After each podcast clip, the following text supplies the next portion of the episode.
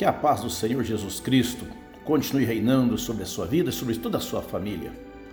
Aqui é o pastor Hilton Gonçalves, com a Bíblia Sagrada nas mãos, para mais uma meditação neste livro maravilhoso. Eu tenho uma Bíblia Sagrada aberta nas mãos, na carta do apóstolo Paulo, 1 Coríntios, capítulo 15, versículo 19. Este versículo é tão pequeno, mas fácil de guardar. Diz assim: Se esperamos em Cristo só nesta vida, somos os mais miseráveis de todos os homens. O apóstolo Paulo, na carta aos Coríntios, em sua primeira carta, ele faz uma exposição sobre o assunto que nós chamamos de arrebatamento da igreja.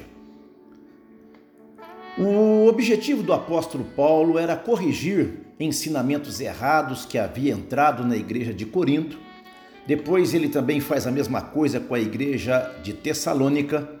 Inclusive, se afirmava que os mortos em Cristo não teriam a salvação, pois achava-se que somente os que estivessem vivos quando Jesus voltasse é que entrariam no seu reino. E nesse caso, com o ensinamento desse, muita gente se entristecia com esses ensinos errôneos e por isso que o apóstolo Paulo exorta que eles se consolassem com o ensino da segunda vinda do Senhor. 1 Tessalonicenses, capítulo 4, versículo 18, ele diz: "Portanto, consolai-vos uns aos outros com estas palavras." Alguns irmãos da igreja de Corinto, os coríntios, diziam que não existia ressurreição. E este mesmo pensamento que influenciava os tessalonicenses para os gregos era muito difícil acreditar na ressurreição dos mortos.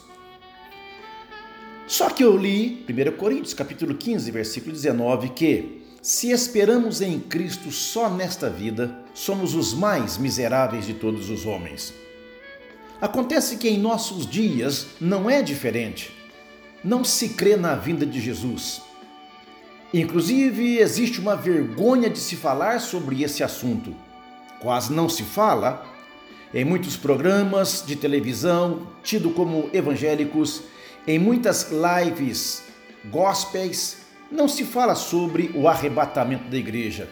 Só que a vinda do Senhor Jesus Cristo, como um todo, ela é mencionada 318 vezes no Novo Testamento. O texto de 1 Tessalonicenses 4,17 diz que ele virá nos ares e outro texto ainda diz que todo olho verá. Mas em se tratando de arrebatamento da igreja, a igreja do Senhor espera este evento maravilhoso, o mistério de que o apóstolo Paulo fala. O arrebatamento é um mistério que só será completamente compreendido quando ocorrer. Daí a dificuldade de se explicar.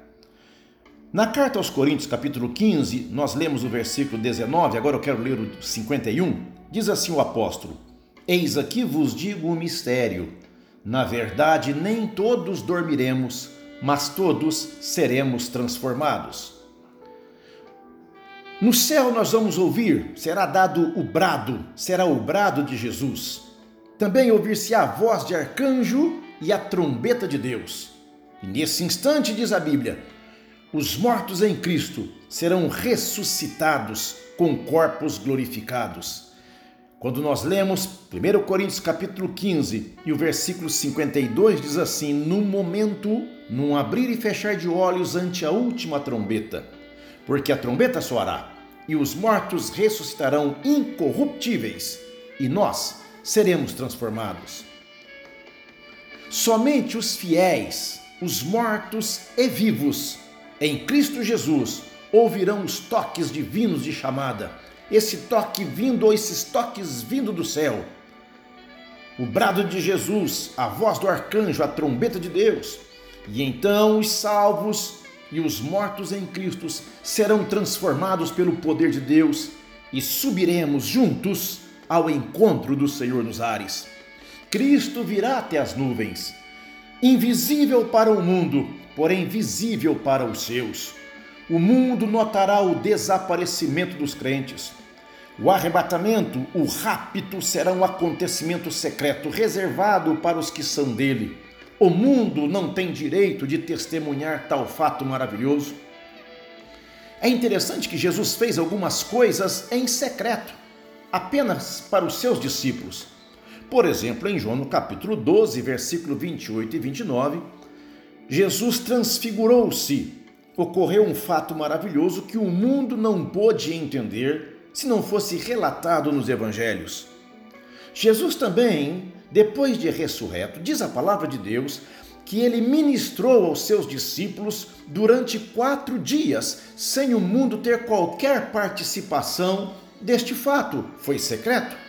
Atos capítulo 1, versículo 3 diz assim: aos quais também, depois de ter padecido, se apresentou vivo com muitas e infalíveis provas, sendo visto por eles por espaço de perdão. Falei quatro, 40 dias, e falando do que respeita ao reino de Deus. Quando dizemos que o arrebatamento será secreto e só para os discípulos de Cristo Jesus, alguém diz que seria impossível? Mas Jesus transfigurou-se e ninguém mais viu. Jesus, depois de ressuscitado, ficou com seus discípulos por espaço de 40 dias, sem o mundo ter participação disso. A própria ascensão, a subida de Jesus aos céus, também foi um fato relatado em Atos dos Apóstolos, capítulo 9, capítulo 1, versículo 9 até o 11, em que Jesus é assunto aos céus e ninguém vê, só os seus discípulos. É por isso que dois varões vestidos de branco se apresentam aos seus discípulos, diz assim: Varões da Galileia, homens de Galile Galileus, por que estáis olhando este Jesus que dentre vós foi recebido em cima no céu? Um dia virá, assim como para o céu os viste subir. Também ele aparece para Saulo em Atos capítulo 22, versículo 9. Os companheiros de viagem de Saulo não veem, não compreendem nada, mas Paulo vê o Senhor, ouve a sua voz. Então podemos afirmar com toda certeza, mediante a transfiguração, o Jesus ressurreto, a ascensão, sua aparição para Saulo, podemos afirmar que o arrebatamento não é invencionice humana, é bíblico e vai acontecer. Quer você queira, quer não queira, Jesus virá arrebatar os salvos, arrebatar os santos. Volte para os caminhos do Senhor, se você não é crente, entregue sua vida a Cristo Jesus agora. Se você já é crente, permaneça firme. Breve ouviremos a voz do Senhor Jesus. Ouviremos a voz do arcanjo, a trombeta de Deus os mortos em Cristo ressuscitarão primeiro, depois nós seremos transformados com corpos glorificados e entraremos nas mansões celestiais com Cristo Jesus. Oh, doce esperança! Breve, muito breve, essa bem-aventurada esperança irá se concretizar em Cristo Jesus. E essa bem-aventurança do arrebatamento da igreja nos anima e fortalece, até mesmo nas horas mais difíceis, como a que estamos passando. Mas um dia dia não haverá mais choro, nem pranto, nem dor, nem clamor, porque estaremos para sempre nas mansões celestiais com Cristo Jesus, o nosso Senhor. A graça do nosso Senhor e Salvador Jesus Cristo, o grande amor de Deus, nosso Pai, a comunhão e as consolações do Espírito Santo seja sobre a sua vida e sobre a sua família. Permaneçamos, pois, na esperança da vinda de Cristo Jesus. Amém.